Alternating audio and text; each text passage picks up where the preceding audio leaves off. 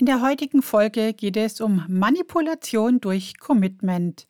Ich erkläre dir, was das heißt, wie es funktioniert. Ich erzähle dir auch, wie du dich dagegen wehren kannst, wenn du ein Kunde bist. Ich sage dir, wann Commitment durchaus auch nützlich ist und wie du es in deinem Business anders machen kannst. Joycessful Way of Business.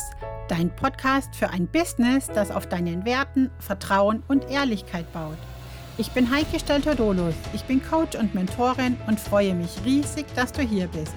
Ich begleite und bestärke dich darin, dein Vertrauen in dich selbst wiederzufinden und zu stärken. Entwickle deine eigenen Strategien und baue dir ein nachhaltiges, authentisches Business auf, das dich zufrieden und stolz macht. Bist du bereit für den Successful Way of Business? Commitment ist die Bindung bzw. die Festlegung auf etwas. Da ist ja prinzipiell schon mal nichts Schlechtes dabei. Der Hintergrund ist einfach der, dass ein Mensch sich selbst nicht gerne widerspricht. Wenn, dann widerspricht man anderen. Im positiven Sinne kannst du das natürlich jederzeit für dich selber nutzen. Das ist, wenn du dich zu irgendetwas committest, das du tun möchtest. Das heißt zum Beispiel Ziele erreichen. Dazu hilft es dir zum Beispiel sehr, dass du deine Ziele aufschreibst und um das Ganze zu verstärken, dann vielleicht dir noch einen Partner suchst und vor allem darüber sprichst. Denn dann äh, hast du mehr oder weniger einen Vertrag mit dir selbst. Die Wahrscheinlichkeit, dass du ein Ziel, etwas, das du tun möchtest, ähm, auch wirklich umsetzt, liegt bei ungefähr 20 Prozent, wenn du es nur aufschreibst. Und es liegt bei 40 Prozent, wenn du es aufschreibst und dann auch darüber sprichst. Du kannst aber deine Verbindlichkeit, dein Commitment auf 80 Prozent erhöhen, wenn du es zuerst aufschreibst, dann darüber sprichst und dir dann auch noch regelmäßig von jemand anderem begleitendes Feedback einholst. Du siehst also, Commitment ist vom Prinzip her gar nichts Schlechtes. Ähm, es hilft hier eben auch zum Beispiel in einem Business Coaching, dass du dir deine Wochenziele oder Monatsziele festlegst in einer Gruppe und dann jemand nachhält. Das ist überhaupt gar kein Problem. Die Manipulation fängt eben an, wenn du jemand anderen dazu bringst, etwas zu tun oder zu sagen, woraufhin er später einen Zwang verspürt, das auch zu machen. Das heißt, wenn du versuchst, jemand anderen zu einem Commitment zu bewegen, wo du nachher der Nutznießer davon bist. Du kannst mit einem Commitment, das du anderen abbringst, das Selbstbild deines Gegenübers sehr beeinflussen. Und wenn du es dann da hast, wo du es haben willst, dann kommt er eben automatisch deinen Bitten nach, denn er hat sich ja zu dir committed. Und das ist dann aber manipulativ, weil derjenige in dem Moment nur noch sehr bedingt bewusst intervenieren kann. Wichtig beim Commitment ist, dass es aktiv sein muss, öffentlich und in der Regel mit einer Anstrengung verbunden. Und, und das sage ich jetzt aber in Anführungszeichen, auch freiwillig sein sollte. Wenn dich also jemand dazu bekommt, dass du aktiv, vielleicht auch mühevoll und vor allem öffentlich ein Commitment abgibst, dann formt es dein Selbstbild und damit eben auch dein zukünftiges Verhalten. Dazu würde zum Beispiel auch gehören, dass du eventuell erst ein günstigeres Produkt angeboten bekommst, da dann zusagst und dann kommt noch irgendetwas auf, das vorher gar nicht besprochen wurde und der Preis wird um ein Vielfaches höher. In dem Moment hattest du dich ja schon committed, das Produkt zu kaufen und es fällt dir jetzt sehr, sehr schwer, nochmal zurückzutreten, wenn du der Meinung bist, dass der Preis jetzt zu viel ist. Das Commitment findet hier also sehr unterschwellig und damit eben noch mehr im Unterbewusstsein statt. Ja, warum funktioniert das Commitment so gut? Ganz einfach, weil uns eben sehr wichtig ist, was andere von uns denken. Denn das, was andere über uns denken, hat eben auch Einfluss darauf, was wir selber von uns denken. Und vor allem sind wir auch immer um unseren Ruf bemüht, auch wenn viele das Gegenteil behaupten. Das heißt, sobald wir öffentlich einen Standpunkt abgegeben haben, eine Meinung gesagt haben, fällt es uns sehr, sehr schwer, da nochmal etwas anderes zu sagen. Also wir haben eine sehr hohe Motivation, diesen Standpunkt, diese Meinung, koste es, was es wolle, beizubehalten. Und umso mehr noch, wenn es sehr viel Mühe oder Kraft gekostet hat, überhaupt dieses Commitment abzugeben. Das kann eben zum Beispiel auch sein, dass es schon nur Auserwählte in die Gruppe eines Coaches durften oder an einer Challenge dabei sein ähm, oder dieses Kennenlerngespräch nur Auserwählte. Das heißt, es war schon eine Mühe, es war schon ein ähm, Glück, dass du da bist und dann ein Commitment abzugeben, hat einen sehr, sehr bindenden Charakter. Commitment ist auch deshalb sehr mächtig, weil es eine sehr hohe Akzeptanz in unserer Gesellschaft hat. Commitment heißt Verlässlichkeit auf sich selbst und auf andere. Commitment macht auch unseren Alltag leichter. Also ich habe mir vorgenommen, meine Küche aufzuräumen und es macht es viel einfacher, wenn ich das dann auch wirklich tue.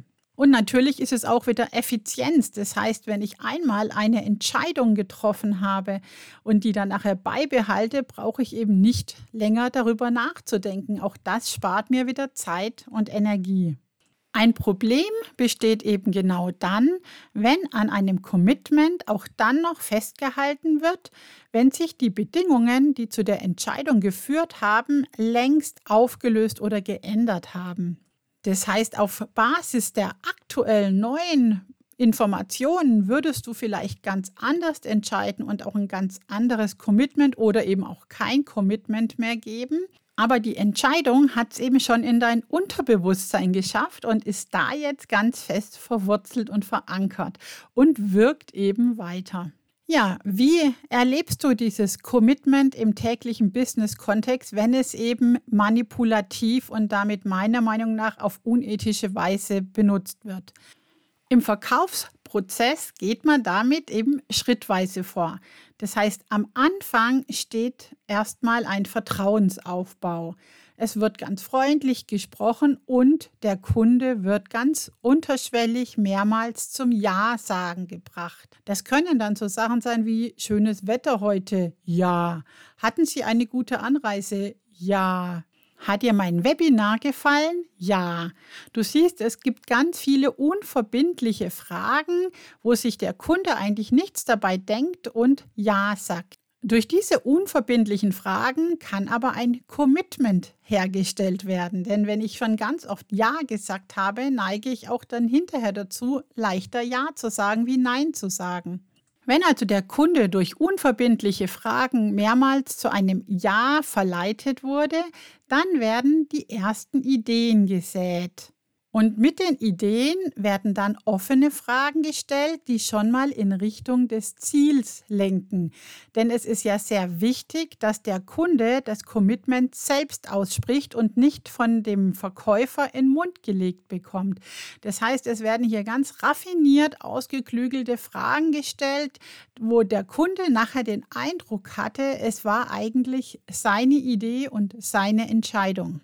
Im Verkaufsgespräch wird so dem Kunden ganz unbewusst ein Commitment abgerungen, so dass es ihm sehr sehr schwer fällt, das Angebot hinterher abzusagen und eben wirklich eine sehr hohe Wahrscheinlichkeit besteht, dass der Kunde zusagt. Ganz nach dem Motto, wer A sagt, muss auch B sagen. Denn unser Unterbewusstsein hat sehr wohl registriert, dass wir das Gespräch toll fanden, dass wir im Ja-Sager-Modus sind und eben ja auch die Ziele eigentlich in Anführungszeichen selbst ausgesprochen haben und uns selbst darauf festgelegt haben. Deshalb solltest du in Verkaufsgesprächen sehr vorsichtig sein. Vor allem diese Verkaufsleitfäden, die oft von Business Coaches verkauft oder weitergegeben werden, sind ganz oft und ähm, in der überwiegenden Zahl genau auf diesem Prinzip aufgebaut. Wenn du in so eine Situation kommst, kannst du dich nur sehr schlecht wehren, weil ein geübter Verkäufer einfach versucht zu verhindern, dass du deinen Verstand einschaltest.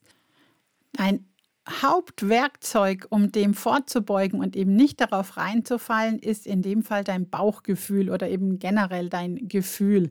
Also wenn du ein schlechtes Gefühl hast in dem Gespräch oder ein Grummeln im Bauch, dann sag Nein, auch wenn es dir noch so schwer fällt. Auch und gerade dann, wenn Druck auf dich ausgeübt wird, dass du sofort zusagst und sofort etwas kaufst, dann tu auf jeden Fall dir mindestens ein oder zwei Tage Aufschub ausbedingen. Wenn das Angebot dann nicht mehr gültig ist, dann war es das Ganze nicht wert. Ja, wie kannst du es anders machen, wenn du deine Kunden fair behandeln möchtest? Ganz einfach. Du kennst diese Regel nur, du weißt, wie der Kunde reagiert, also sei fair und offen. Benutze keine Verkaufsleitfäden, sondern in einem Gespräch erzähl deinem Kunden ganz offen, worum es geht. Ähm, lass, gib ihm Raum und vor allem sei auch von deiner Seite fair, dass du abschätzt, ob dieses Programm, dieses Coaching, dieses Mentoring oder was auch immer wirklich zu deinem Kunden passt. Mach dir selber bewusst, geht es dir um den Umsatz, um jeden Preis oder geht es dir um den Kunden? Wenn dein Kunde dir wichtig ist und du ihm auf Augenhöhe begegnen willst, dann behandle ihn doch so, wie du selbst behandelt werden willst. Und ich glaube, keiner von euch möchte in dieser Weise manipuliert werden.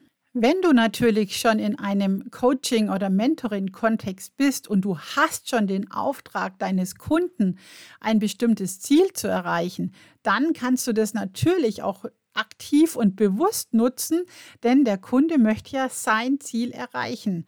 Also kurz gesagt, überleg dir, wessen Ziel erreicht werden soll. Das Ziel des Kunden, das er wirklich und bewusst getroffen hat oder möchtest du den Kunden dazu bringen, sich zu deinem Ziel zu committen? Das ist dann in meinen Augen eben nicht ethisch, nicht fair. Ich freue mich, dass du wieder dabei warst und ich hoffe, du bist auch in der nächsten Folge dabei, wenn es dann um den Social Proof geht, der uns ja täglich auf Social Media begegnet. Ich freue mich riesig, wenn wir in Kontakt bleiben, du beim nächsten Mal auch wieder dabei bist oder mich vielleicht auch in meiner Community besuchen kommst. Wenn du Wünsche, Anregungen hast, dann schreib mir doch gerne auch ein E-Mail. Die ganzen Links dazu, wie auch zu meiner Homepage www.joycessful.de findest du in den Show Notes. Ich wünsche dir wie immer eine schöne Zeit und ich freue mich, dich bald wieder zu hören.